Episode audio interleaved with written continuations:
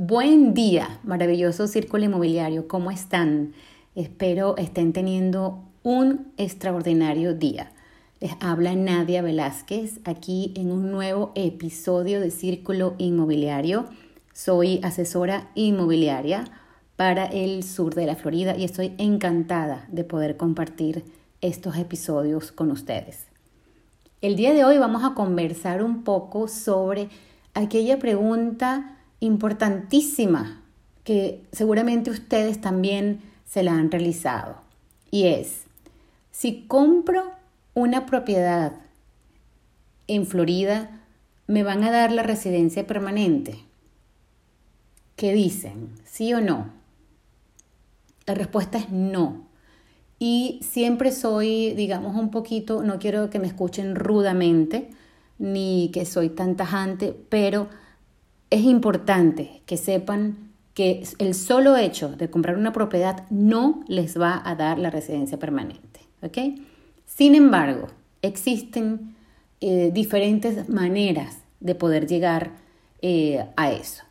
¿Que ¿Cuáles son esas maneras? En primer lugar, podemos obtener una green card o una residencia permanente por motivos laborales. Cada año, el gobierno de los Estados Unidos em, emite hasta aproximadamente 140 mil residencias permanentes por motivos laborales. Eh, existen diferentes categorías a las cuales puedes aplicar, ¿ok? Y obviamente eh, hay prioridades para conceder esta residencia.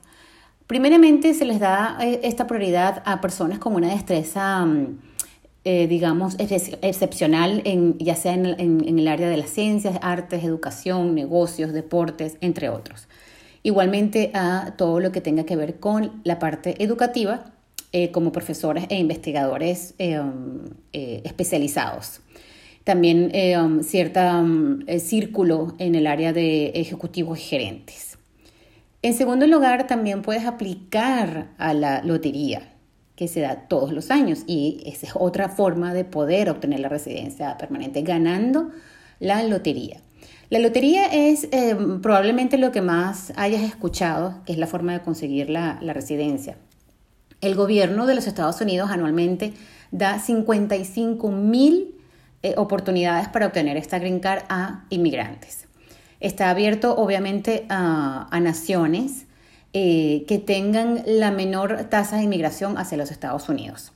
Eso significa que la lista de países cuyas eh, naciones pueden o no participar en la Lotería del Green cambia cada año. ¿okay? Es decir, si el año pasado tenemos que em, países latinos, eh, Venezuela, Colombia, Argentina, eh, obtuvieron, hubo muchas solicitudes y hubo, mucha migración hacia la parte de los Estados Unidos, pues esos cupos para el siguiente año en la lista van a estar, digamos, en los, no en los primeros lugares. ¿okay?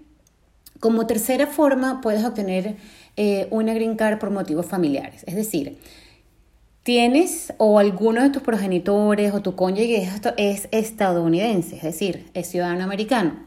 Si es así, entonces eh, de esa manera eh, este miembro de la familia puede avalarte para que obtengas la residencia permanente. Em, puedes hacer la solicitud para tu cónyuge, tus hijos, padres o hermanos. Como cuarto, tenemos acá la obtención de la Green a través del programa EB5. Y voy a extenderme un poquito para explicarles un poco esto. El programa EB5 es un programa que eh, nació ya hace algunos años eh, a través del gobierno federal y el gobierno estatal para generar empleos. Me explico.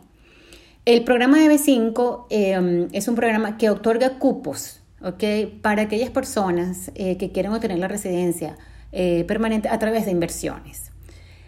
Esto tiene ciertas características porque eh, la inversión que necesitas hacer es de contado, no aplica el crédito y sobrepasa los 500 mil dólares.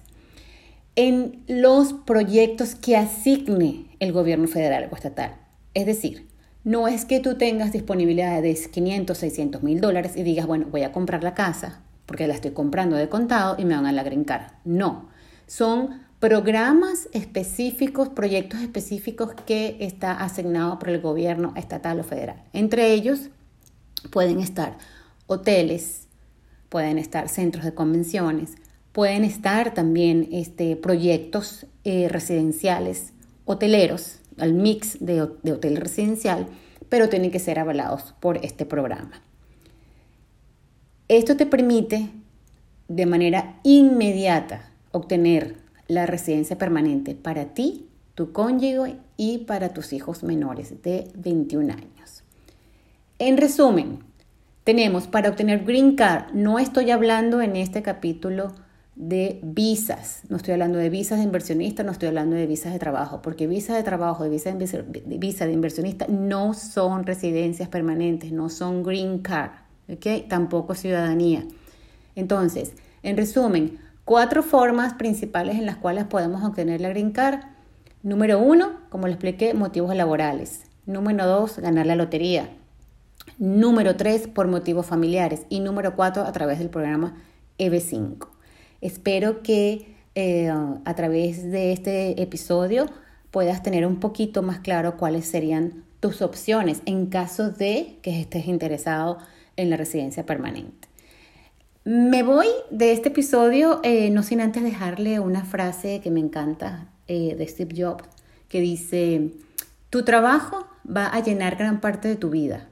La única manera de estar realmente satisfecho es hacer lo que creas que es un gran trabajo y la única manera de hacerlo es amar lo que haces.